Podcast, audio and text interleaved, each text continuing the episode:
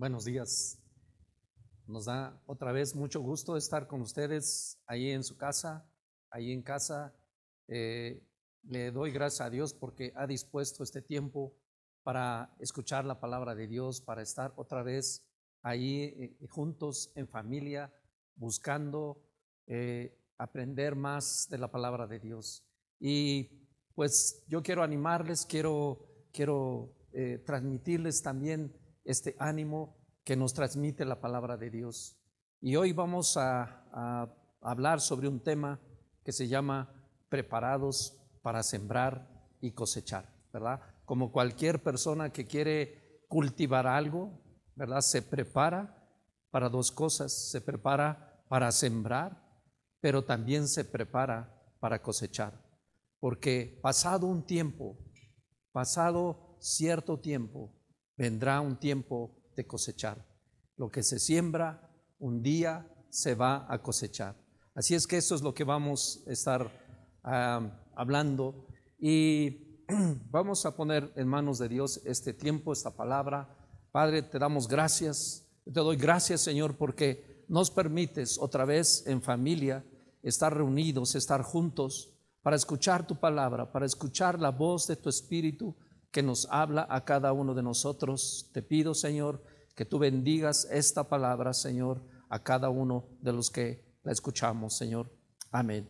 Bueno, pues quiero empezar eh, recordando, ¿verdad? Empezamos este mes hablando de estar preparados, ¿verdad? ¿Para qué estamos preparados? Pues la, la palabra de Dios nos enseña que vendrá un día, aquel día. Y empezamos leyendo eh, el libro de, los Hechos, ¿verdad?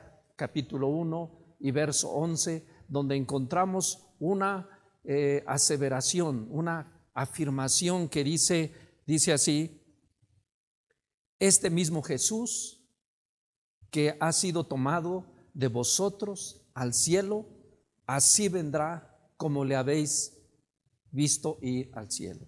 Y nos está diciendo que así como vimos que Jesús subió a los cielos, así vendrá otra vez. Apocalipsis 1.7 dice, he aquí que viene con las nubes y todo ojo le verá, ¿verdad? Está diciendo que todo ojo le verá y los que le traspasaron y todos los linajes de la tierra harán lamentación por él. Y dice, sí, amén. Así es que estamos hablando de una aseveración que nos da la Biblia, que Cristo vendrá otra vez, ¿sí? En aquel día, ¿sí? Y la Biblia dice claramente que nadie sabe exactamente el día en que Él vendrá, pero asegura que un día vendrá y que antes de su venida vendrán señales que anuncien la venida de Jesucristo otra vez. Y yo quiero referirme también eh, en esta introducción a lo que dice Daniel, ¿verdad? El profeta Daniel, que muchos años antes había escrito sobre esta profecía de la venida, eh, la segunda venida de nuestro Señor Jesucristo. Y dice Daniel 12.1, fíjese lo que dice este profeta que escribió hace muchos años, pero que sigue siendo una palabra eh, vigente. Dice, en aquel tiempo se levantará Miguel, el gran príncipe que está de parte de los hijos de tu pueblo, y será tiempo de angustia, cual nunca fue desde que hubo gente hasta entonces, ¿verdad? Y él está hablando de que vendrá un tiempo de angustia como nunca antes lo había eh, padecido el mundo. Dice, pero también dice esto, pero en aquel tiempo será libertado tu pueblo. Así es que nos habla de dos cosas, un tiempo de angustia, pero al mismo tiempo un tiempo de libertad. Dice, todos los que se hallen escritos en el libro. Y, hay enseñanzas ¿verdad? de lo que habla de un libro, que es el libro de la vida. Dice, y muchos de los que duermen en el polvo de la tierra serán despertados, ¿verdad? Serán resucitados. Nos dice Pablo en Primera de Corintios capítulo 15, pero dice también este propósito, unos para vida eterna y otros para vergüenza y confusión perpetua. ¿Verdad? Es, ese es el esquema, el contexto en el que hemos estado hablando. Y, claro, nosotros, yo, yo también eh, me pregunto y le pregunto al Señor y busco en su palabra, pero mientras viene ese tiempo, mientras llega aquel día del que habla Daniel, ¿qué es, qué es aquello en lo que tengo yo que estar preparado? ¿Cómo es que yo tengo que prepararme para eso en esta vida? En esta vida, en mis años, en mis días que estoy viviendo en esta tierra. Y Pablo nos, nos describe esto en, la carta, en la primera carta de Tesalonicenses capítulo 3 y verso 13. ¿sí? Voy a leer este versículo. Y dice, para que sean afirmados nuestros corazones. Y lo que Pablo dice, tienes que prepararte y estar firme en tu fe. Y dice, irreprensibles en santidad delante de nuestro Dios, Dios, nuestro Padre. Y luego dice, en la venida de nuestro Señor Jesucristo con todos sus santos. Y nos habla de dos palabras, ¿sí? Dice, ustedes tienen que prepararse delante de los ojos de Dios con una vida irreprensible y en santidad. Y hay dos, dos palabras aquí que, que escuchamos y que hemos escuchado y pensamos que es algo pareciera ser inalcanzable. ¿Cómo nos preparamos para ser irreprensibles y vivir en santidad delante de los ojos de Dios? Dice, hasta la venida de nuestro Señor Jesucristo. Pues bueno, mire, también eh, la palabra de Dios nos habla de esto y nos enseña, ¿sí? Y sabemos que muchos de nosotros aprendemos más si nos dan un ejemplo, ¿verdad? Cuando alguien nos enseña algo y le decimos, oye, no, no entiendo bien, pero si me das un ejemplo, seguro lo voy a entender, ¿verdad? En la escuela también los maestros enseñan cosas y les dan ejemplos a sus alumnos para que ellos puedan captar ese, esa enseñanza, ese conocimiento que el maestro quiere enseñar. Y aquí la palabra de Dios también nos enseña y nos va a dar un ejemplo para que nosotros podamos entender y comprender en el espíritu de qué se trata esto. Así es que eh, Pablo, él es, él como dice en, sus cartas, él era eh, descendiente de Israel, ¿verdad? Él decía, soy un descendiente de Israel, soy, decía él incluso, fariseo de fariseos, ¿verdad? Antes de que tuviera el encuentro con Jesús, ¿verdad? Y él quiere enseñarnos esto. Primera de Corintios capítulo 10 y verso 11. Yo quiero que, que veamos lo que Pablo nos dice. Y dice, mire, queremos aprender de esto.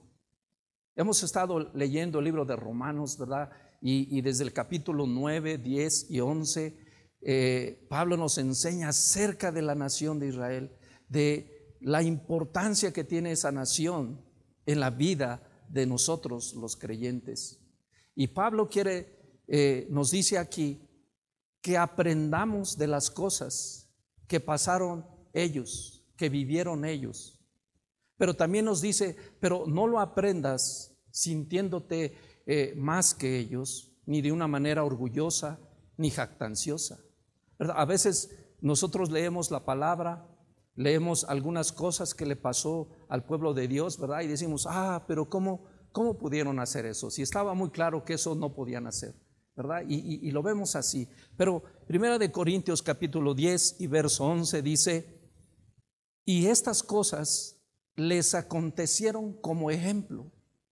Y está hablando, está diciéndonos, mira, al pueblo de Israel le pasaron cosas, pero ¿sabes para qué? Para que sean un ejemplo para ustedes. Dice, y están escritas para amonestarnos a quienes, a nosotros. Están escritas para que nosotros también aprendamos, para que eh, seamos amonestados, dice, a quienes han alcanzado los fines de los siglos, es decir, esta generación.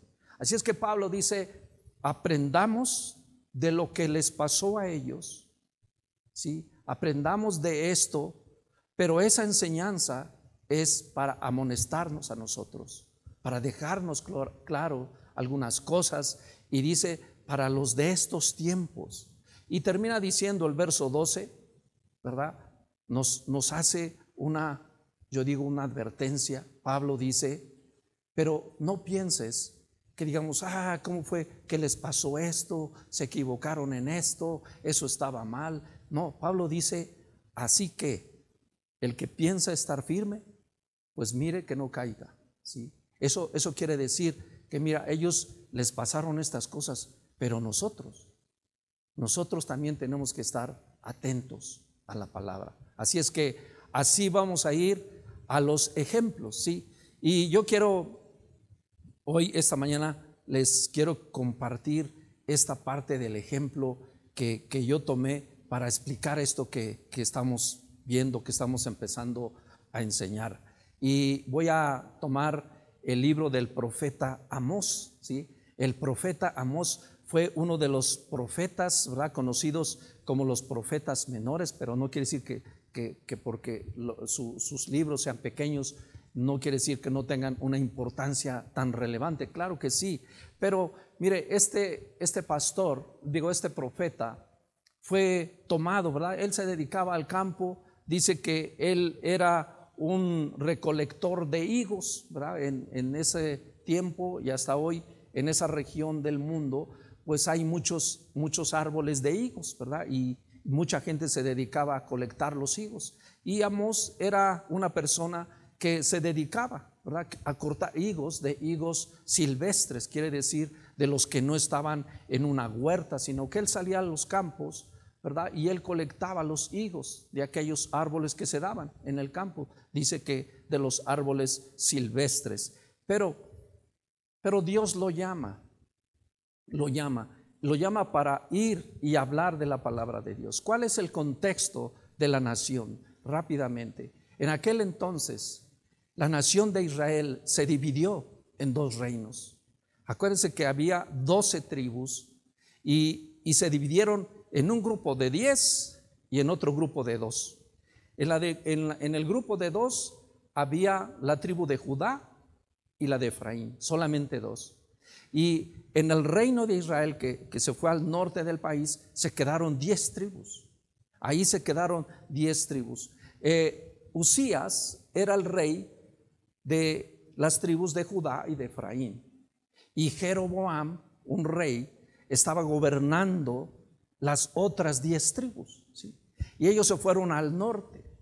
Pero las tribus del norte empezaron a tener una vida completamente diferente a lo que Dios quería que, viviera todo su pueblo. Y entonces Dios llama a este profeta, a Amós, para que vaya y hable a ese pueblo de Israel, el reino del norte, aquellas diez tribus que habían sido desviadas de la vida que ellos tenían cuando estaban juntos. Así es que eh, el profeta va a esta región, a esta parte norte de la nación de Israel y precisa y básicamente él va y sabe por qué porque en aquella región y en aquel tiempo había mucha corrupción. Una corrupción que había infestado a toda la nación en todas las esferas sociales. No sé si eso se parezca a algo que conocemos, ¿verdad? Pero sabes que había también una injusticia social tremenda. Había cada vez más pobres y eran oprimidos. Se les negaba la justicia por ser pobres. Y también había una vida religiosa, completamente religiosa. Acostumbraban a hacer cosas religiosas, eh, eh, algo que venía de su costumbre, pero que realmente no lo vivían. Y entonces Dios llama a este profeta y lo manda a predicar ahí. Así es que ese es el contexto y yo quiero ir rápidamente pasando unos puntos diciéndole lo que Dios mandó a través de ese profeta a decirle a esta sociedad, a esta nación, a este pueblo, a estos que habitaban allí y que tenían esta forma de vivir. Así es que lo primero que vamos a encontrar es la exhortación y el llamado de Dios a esta nación. Pero acuérdense que lo que dijo Pablo, no solamente piensen que fue para ellos, sino dice, fue escrito y está escrito y les aconteció a ellos, pero dice, pero es para exhortarnos a nosotros, para amonestarnos a nosotros, para que nosotros nos demos cuenta también si no acaso nosotros estamos haciendo lo mismo. Por eso Pablo dice, y, piense bien, el que piense que, que no está ahí, pues que tenga cuidado para que no caiga. ¿sí? Así es que lo vamos a leer también con, con, ese contexto de, de humildad, ¿no? De, de, leer y aprender para nosotros. Pero mire, lo primero que, que el profeta fue y avisó a ese pueblo, lo encontramos en Amós capítulo 5, verso 4, y el profeta les dijo, pero así dice Jehová a la casa de Israel, buscadme y viviréis. Eso fue el, mensaje que él llevó. Él fue a esta sociedad que, como les dije, había sido infestada de corrupción, de injusticia social, de vivir una vida religiosa. Y el profeta llega y les dice, busquen a Dios y vivirán. Búsquenlo, búsquenlo a Él. Olvide de, esa forma de vivir, búsquenlo para que vivan. Pero pero dice el verso 12 también del capítulo 5. Mire lo, lo que dice el profeta al pueblo. Porque yo sé de vuestras muchas rebeliones y de vuestros grandes pecados. Sé que afligen al justo y reciben cohecho, ¿verdad? La corrupción. Y en los tribunales hacéis perder su causa a los pobres. Un, un tiempo lleno de injusticia, ¿sí? Un lleno un, tiempo lleno de injusticia. El verso 13 dice, por tanto el prudente en tal tiempo calla. ¿Sí? Callaron las voces de los prudentes porque el tiempo es malo. Y yo creo que hoy también vivimos un tiempo parecido a eso, un tiempo malo.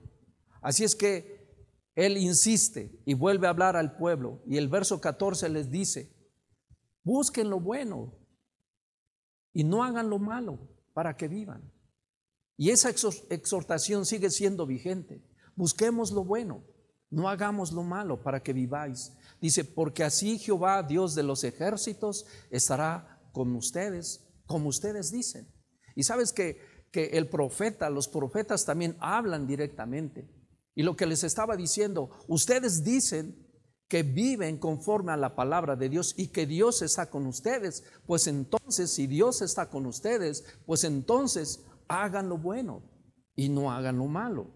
Dice también el verso 15 que les dijo, aborrezcan el mal, amen el bien, establezcan la justicia en juicio.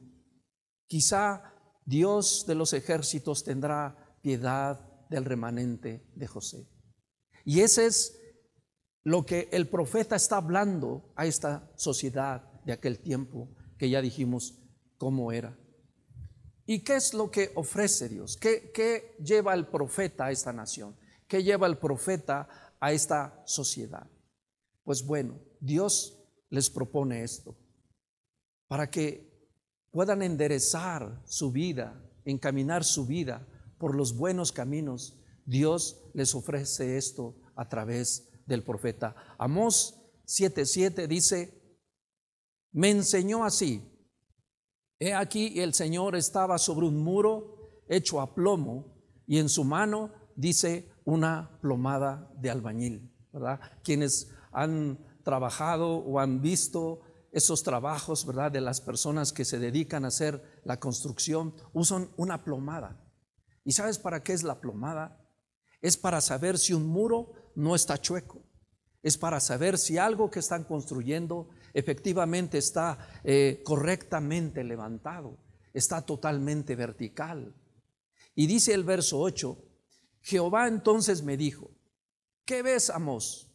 Y dije, una plomada de albañil, ¿verdad? Parecía algo muy sencillo. Pero dice, y el Señor dijo, he aquí, yo pongo plomada de albañil en medio de mi pueblo Israel. ¿Qué quiere decir esto? Usted dirá, ¿acaso Dios va a bajar una plomada y vamos a ver una plomada en medio de, de, la ciudad? No, estaba hablando de que Él iba a poner una plomada que iba a ayudarnos o que nos ayuda como una referencia de un estilo de vida.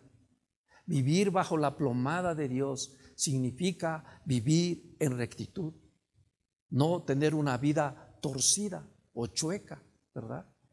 La plomada sirve para enderezar. El que construye un muro, el que construye un muro sabe que debe ir poniendo la plomada cada vez que avanza y pone la plomada y mide y se da cuenta si, si algo ha estado mal. ¿Y sabes qué hace? Corrige lo que está mal. Si en la última etapa que construyó la plomada marca que no está bien, él, él quita eso y lo vuelve a hacer y lo vuelve a poner y vuelve a checar que todo esté bien. Y sabes que, que el profeta está hablando a esta sociedad y le dice, Dios pone una plomada en medio de ustedes sobre su pueblo para que ustedes vivan conforme a los principios de Dios. ¿Sabes por qué ellos se habían desviado? Porque cambiaron los principios de Dios y empezaron a vivir en, una eh, sociedad con otros principios. ¿Sabes que Jeroboam, Jeroboam fue un, rey que, que, vivió y gobernó en aquellas diez eh, tribus, diez, sí, tribus, y, ¿sabes qué pasó? Como ellos se fueron al norte, y el pueblo tenía que ir a Jerusalén a adorar. Después Jeroboam dijo, no, sabes, no, no hay necesidad de que vayan a Jerusalén, no hay necesidad de que caminen, no hay necesidad de que se esfuercen. No, no es necesario. ¿Sabes qué? Vamos a poner nosotros un templo. Y Jeroboam hizo un templo. Y dijo, allá alaban a Dios. Ah, quieren un Dios. Pues ponemos un Dios. ¿Y sabes qué puso de dioses? dos becerros de oro. Igual que cuando salieron de Egipto. ¿Sabes? Nos muestra que ahí ellos no, no habían cambiado su mentalidad y seguían adorando estos ídolos. Y dijo, no, no tienen que ir a Jerusalén. ¿Sabes? ¿Cuándo son las fiestas solemnes en Jerusalén? No, pues que en tal día, en tal mes, en tales fechas. Ah, pues nosotros también vamos a hacer las mismas fiestas en los mismos días y vamos a hacer algo parecido, algo parecido, algo por encima, algo que se parezca que nosotros eh, también adoramos a Dios. Y sabes que era una, una directriz, una plomada completamente chueca. Por eso el profeta dice, sabes, yo quiero vivan conforme a la plomada de Dios. Ahora, vamos a seguir. ¿Qué es lo que pasa? Mire, así como pasó en aquel tiempo, yo veo que sigue pasando lo mismo. ¿Sabe por qué? Porque muchas veces no, se quiere escuchar lo que Dios dice. Muchas personas por ejemplo, cuando piden un consejo, ¿sabes cuál es, cuál es su expectativa? Que les digan lo que ellos quieren escuchar, ¿verdad? Que les digan, sí, tienes razón, claro que sí, es como tú dices, ¿verdad? Es, es así, no, no pasa nada. Y entonces salen felices o salimos felices a veces. Pero sabes que Dios, Dios quiere que le escuchemos a Él. Pero no siempre la, la rectitud de Dios está conforme a lo que yo pienso o a lo que yo creo o a lo que quiero hacer. Y, hay resistencia. Sabes que eh, el, pueblo quería escuchar eso que, le gustaba escuchar. No quería escuchar algo que estuviera en contra de lo que ellos querían escuchar. ¿sí? Así es que eh, el pueblo, las autoridades, ¿sabe qué hicieron? Dijeron, Amos, vete de aquí, no te queremos acá. ¿Sabes? No, no, no me vengas a hablar de esas cosas. No, no me digas, eh, por favor, no me vengas a hablar de que, que tengo que vivir de cierta forma eh, en mi matrimonio. No, no quiero que me hables de, de, que a los hijos hay que enseñarlos y hay que corregirlos y hay que disciplinarlos. No, no, no me hables de eso. Amós 7:12, mira lo que dice este, este pasaje. Dice, y Amasías, ¿verdad? Amasías era el sacerdote que servía a ese rey, a Jeroboam. Y Amasías dijo a, a vidente, vete, huye, huye a tierra de Judá, come allá tu pan y profetiza allá y no profetices más en Betel, porque es santuario del rey y capital del reino. Pero ¿sabes cuál reino? El reino que ellos querían, no el reino de Dios. Pero no lo aceptaban, no querían escuchar el consejo recto de Dios, lo rechazaban. Lo rechazaron como hoy muchas veces pasa. Hay, hay, muchas personas que, que, cierran sus oídos, que cuando empiezan a escuchar de Dios y que Dios les dice que vivan una vida eh, honesta, ¿verdad? Con un trabajo honesto, que, que se esfuercen en trabajar, que, que, no es, que no vivan de acuerdo a la plomada, como, como aquel, ¿sabes cuál es esto? Por ejemplo, que decimos, el que no tranza, no avanza. ¿sí? Es, así vivía esa sociedad en, en, aquel contexto. Y Dios le dice, no, tienes que trabajar, pero tienes que trabajar honradamente y Dios te va a bendecir. Pero ellos dijeron, no, no, no queremos eso, vete, vete de aquí. Eso ve y dilo allá en Judá, aquí no. Y sabes, sabes que ellos dicen, aquí nosotros tenemos nuestro reino. Sabes que hoy en día, por ejemplo, hay una resistencia a, decir no al aborto. Sabes que hay mucha corriente que lo defienden, lo quieren y, empujan porque el gobierno autoriza y en algunos estados está autorizado. Y cuando nosotros leemos qué es, qué es un aborto, es, es eso, es dar muerte a un ser vivo. ¿Sí? Por ejemplo, los matrimonios entre personas del mismo sexo. Desde Génesis dice que el matrimonio Dios lo estableció entre un hombre y una mujer. Y hay leyes hoy que, quieren que también se les dé el derecho de adoptar hijos en este tipo de matrimonios. Yo me imagino un niño que vive en su casa y tiene dos papás o tiene dos mamás. ¿Qué identidad puede tener? Pero, pero hay, ¿verdad? Hoy hay algo que resiste a lo que dice Dios. Y, es, esta parte es lo que Dios mandó a este profeta para enderezar, para decir, esta es la plomada de Dios, así deben de vivir, así tienen que estar en santidad. Tienen que tener una vida irreprensible. Se refiere a eso, a que podamos vivir conforme a la plomada de Dios. Así es que, ¿cómo vivía la sociedad en aquel tiempo? Aquí lo describe. Te voy a leer eh, Amós 8:5. ¿Sabes en qué se preocupaban esta, esta sociedad? Porque cuando entró Amós descubrió esa, ese tipo de actividades que ellos tenían. Lo voy a leer en el verso 5. ¿Sabes en qué estaban eh, ahora sí que metidos ellos? En esto. dice, ellos se pasaban preguntando, oye, ¿cuándo pasará el mes? ¿Cuándo vamos a vender el trigo? Y la semana ¿Cuándo vamos a abrir los graneros del pan, es decir, los negocios? Pero ¿sabes qué? Vamos, a, achicaremos la medida, ¿verdad? Vamos a dar kilos de 800 gramos o de a menos. Dice, y subiremos el precio y falsearemos con engaño la balanza. ¿Sabes? Esta sociedad quería vivir así.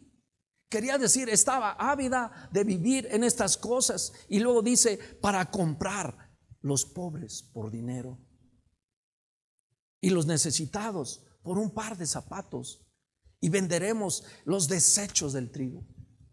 Una sociedad ávida de, de, tener, de ambición, de, riqueza material. Y, el, profeta Mos se da cuenta que la sociedad está viviendo enfocada en esto. Y aquí viene, ¿sí? Así es que, por ejemplo, hoy, hoy Hoy también sé que hay una, una tremenda necesidad, una situación difícil, pero tal vez hay muchos que están esperando que esto termine para salir y hacer lo mismo, para salir y volver a vivir en ese reino, como decía el profeta Amós, y no salir para vivir en el reino conforme a la plomada de la palabra de Dios. Así es que tenían mucho pan material, pero se alejaron de Dios. Y por eso Dios en su misericordia le da un plan a Amós y le dice, mira, vamos a hacer esto. Amós 8:11 dice, y he aquí, vienen días, dice Jehová el Señor, en los cuales enviaré hambre a la tierra. Y tú dirás, ya hay mucha hambre, sí, pero esta hambre es diferente.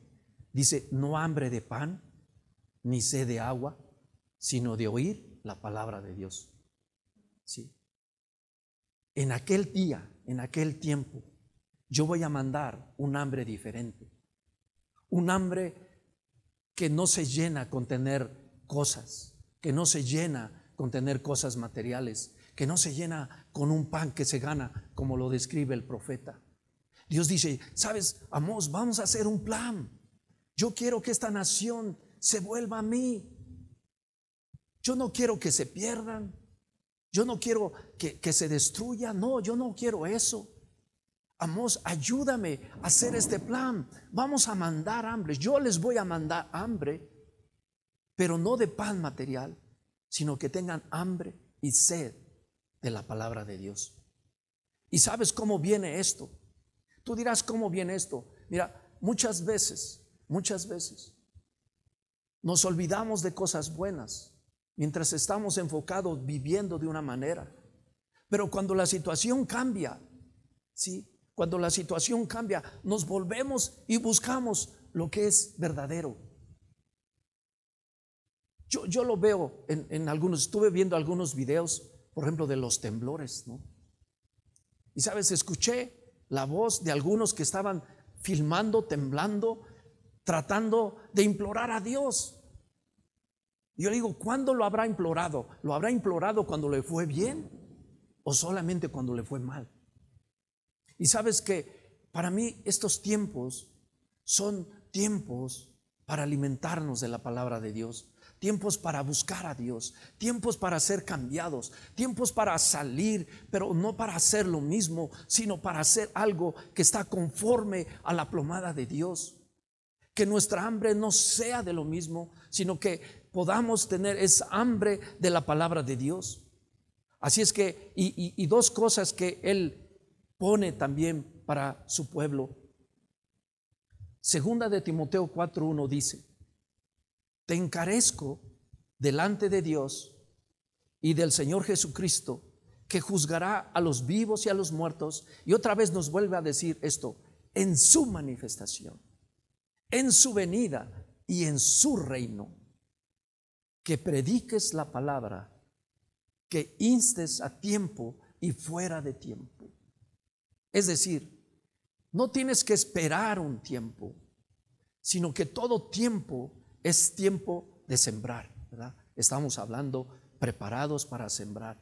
¿Y sabes para qué tenemos que estar preparados? Para sembrar hoy, para sembrar el día de hoy la palabra de Dios, para dar ese pan que se necesita, de llevar la palabra, de llevar ese pan y, y predicar la palabra. Predicar quiere decir enseñar, darla a conocer, aquello que te ha funcionado a ti, que lo puedas compartir, y que instes, quiere decir, dalo, instalo, invítalo en tiempo y fuera de tiempo.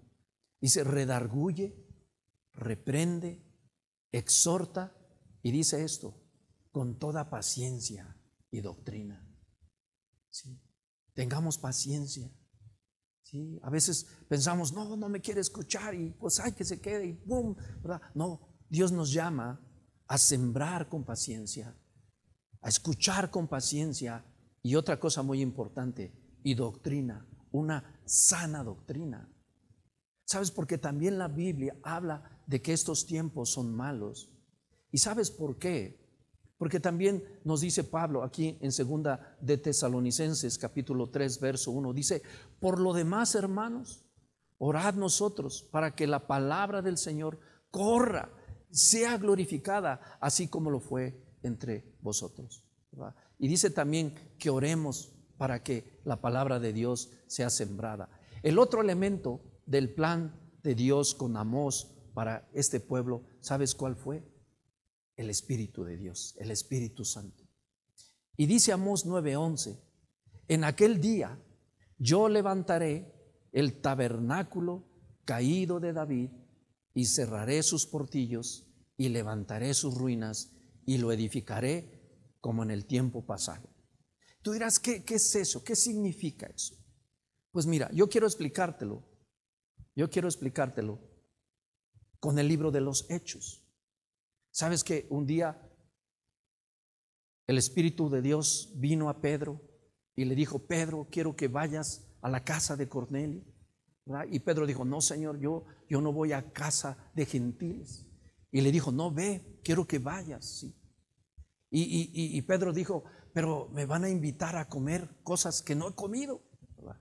Y entonces le viene la visión, ¿verdad? De todos los animales que él no podía comer. Y Dios le dice, Pedro, mata y come. Y Pedro dice, no, no, Señor, yo, yo no puedo hacer eso. Y él le dice, no llames inmundo a lo que yo ya limpié. Y entonces Pedro va y podemos leer toda la historia ahí en Hechos 10, ¿verdad? En el capítulo 10, cómo va a la casa de Cornelio y cómo ellos aceptan al Señor y reciben el Espíritu Santo, así como ellos lo habían recibido, como lo muestra en el capítulo 2 del libro de los Hechos, ¿verdad? Y luego se juntan los apóstoles, ¿verdad? En Hechos capítulo 15 y cada uno empieza a decir, mira, no, pues yo fui acá y el Espíritu se movió y eso que pensábamos que no, la verdad es que sí vino. Y, entonces Pedro dice, mira, pues yo fui a casa de Cornelio, de unos gentiles, pero y yo vi cómo el Espíritu de Dios cayó sobre ellos. Y eso es lo que dice aquí, ¿sí? Acá dice el verso 14 de Hechos 15, Simón ha contado, ¿verdad? Que está hablando de Pedro. Simón ha contado cómo Dios visitó por primera vez a los gentiles para tomar de ellos pueblo para su nombre. Y dice el verso 15, y con esto concuerdan las palabras de los profetas como está escrito. Después de esto volveré y reedificaré el tabernáculo de David que está caído y repararé sus ruinas y lo volveré a levantar para el resto de los para que el resto de los hombres busque al Señor y todos los gentiles sobre los cuales es invocado mi nombre, dice el Señor que hace conocer todo esto desde tiempos antiguos. Y esas eran las palabras del profeta Amós. Exactamente esas. Y él se estaba refiriendo que en aquellos tiempos vendría el derramamiento del Espíritu Santo. Y lo que escribió Joel también, hoy estamos viviendo eso, porque dice los profetas, y en aquel tiempo yo derramaré de mi espíritu sobre toda carne y todos van a profetizar, los ancianos, los jóvenes, todos van a, a profetizar. Entonces, dos puntos importantes que quiero ir cerrando, la palabra de Dios y el Espíritu Santo. Estos dos elementos hacen que una sociedad como aquella que vivía fuera de la plomada de Dios, el plan de Dios a través del profeta, a través tuyo, a través de sembrar la palabra de Dios, Dios va a volver a, este, a esta sociedad a vivir en rectitud, a ser irreprensibles delante de Dios. Y quiero, quiero ir cerrando y quiero enfocarme en esto del título de esta palabra. Amos capítulo 9 y verso 13. Mire lo que dice. He aquí, vienen días. Acuérdense que el profeta está hablando como 800 años antes de la venida de Jesús. Y él está diciendo, pero vienen días, dice Jehová, y, quiero que lea esto y ahorita lo explicamos. Dice, días en que el que hará alcanzará al segador y el pisador de las uvas al que lleve la simiente. Y, y los montes destilarán mosto y todos los collados se derretirán. ¿Qué quiere decir esto? Fíjese, dice que van a venir tiempos en el que ara alcanzará al segador. Está hablando de dos momentos. Cuando una persona va a cultivar un terreno, ¿qué hace? Pues prepara la tierra, ¿verdad? Y va a arar, ¿verdad? Va a abrir la tierra para después sembrar.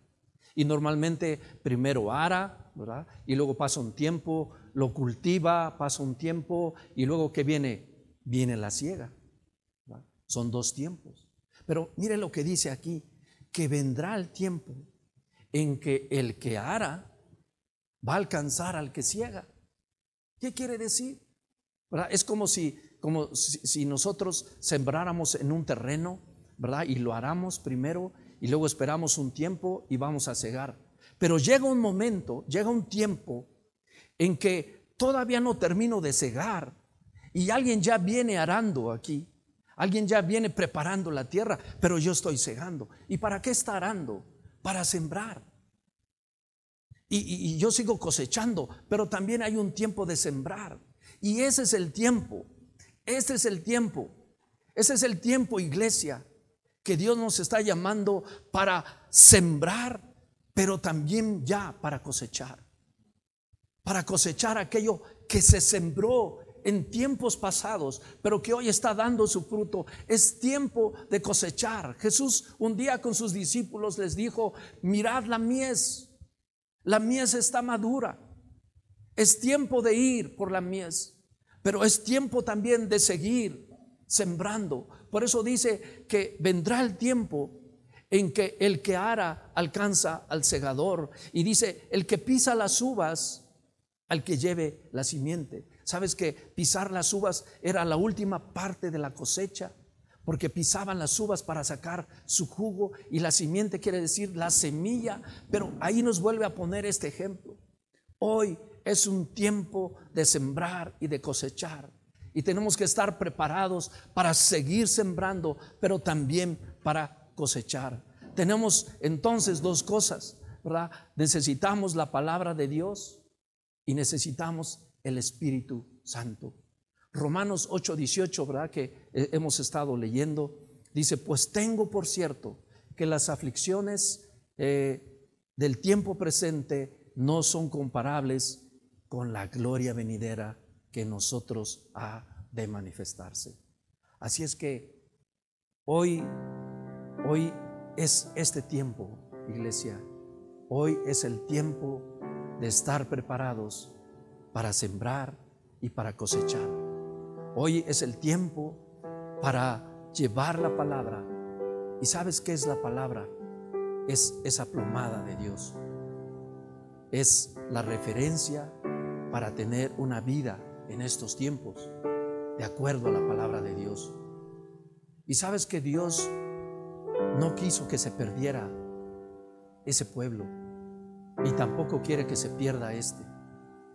Y está levantando muchos Amos, como tú, como muchos otros, que salen a anunciar el Evangelio de Dios para que no se pierda, sino para que volvamos, para que regresemos, para, para dar un hambre, un hambre de la palabra de Dios, que sintamos un hambre. ¿sí? A veces, a veces creo que, que no hemos pasado hambre y a veces por eso no apreciamos el alimento. Sabes, las personas que han pasado por un tiempo de hambruna, ¿verdad? Y, que cuando ven un pan o algo de comer, corren ávidamente, ¿verdad? Porque si no comen, se mueren. Hay personas que, historias que han pasado muchos días en el desierto porque se extraviaron, porque iban hacia un lado a una dirección y se extraviaron y se perdieron muchos días y mandan a un grupo para buscarlos en medio del desierto. Mandan a alguien que, que sabe que hay personas perdidas en el desierto y sale un grupo preparado y sabe que llevan, llevan alimento, llevan un pan, llevan agua, saben eso y llevan eso. ¿Sabes por qué? Porque saben que el día que encuentren a aquel que estaba perdido en el desierto, estará clamando por un poco de agua, por un poco de pan. Y hoy, hoy los tiempos están así. Y Dios quiere mandar a sus profetas. Te está equipando para estar preparado para sembrar y para cosechar. Para poner, pero para levantar también. A que llevemos ese pan en este tiempo de hambre, no de hambre material, sino de la palabra de Dios y del Espíritu Santo. Y yo quiero terminar. Hemos estado hablando esta semana del libro de Romanos, ¿verdad? Y, Romanos capítulo 10, por ahí Miriam nos compartió una cápsula muy, muy interesante, ¿verdad? Y, ella nos decía, ¿verdad? Sí, es, es como el que sale a hacer una carrera. Oye, pero, pero no corres en la dirección que debe de ser. Te puedes cansar y nunca llegarás a la meta. Y la palabra de Dios nos dice esta mañana cómo podemos llegar a esa meta. Romanos capítulo 10 y verso 8 dice, mas, ¿qué dice? Cerca de ti está la palabra, en tu boca y en tu corazón. Esta es la palabra de fe que predicamos, que si confesares con tu boca que Jesús es el Señor y creyeres en tu corazón que Dios le levantó de los muertos, serás salvo.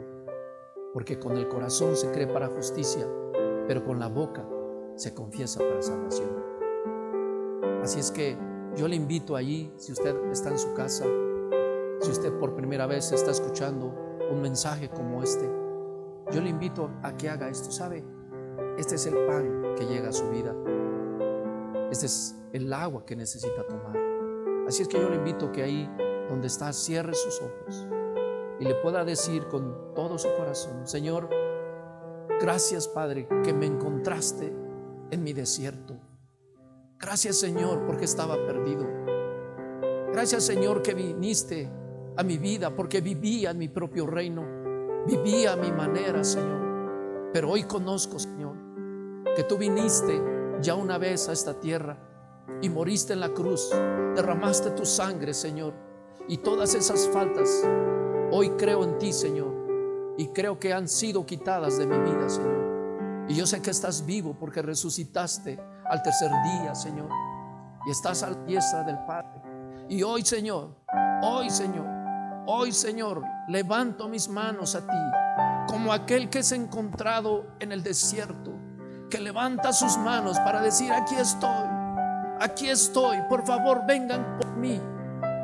Hoy, Señor, te recibo como mi único Señor y Salvador en el nombre de Jesús. Pues que Dios les bendiga, iglesia. El miércoles estaremos orando en una reunión de oración el próximo miércoles. No se olvide, jueves y viernes tenemos el evento de El amor del bueno. Y nos vemos aquí también el próximo domingo y durante la semana en contacto con las cápsulas de todos los días. Que Dios los bendiga, un abrazo, que tengan un excelente domingo.